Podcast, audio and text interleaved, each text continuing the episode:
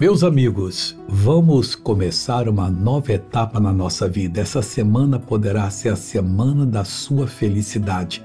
O Salmo 2, versículo 4 diz da seguinte maneira: Aquele que habita nos céus se rirá. O Senhor zombará dele. De quem que ele está falando?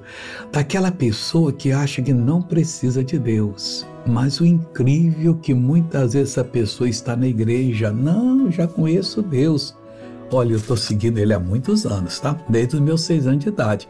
Mas eu não conheço nada e graças a Deus já tive muita experiência com ele. Eu quero conhecer mais. E quem não quer conhecer poderá ser usado pelo inimigo da maneira mais suja, sorda, da maneira mais sofredora. Por quê?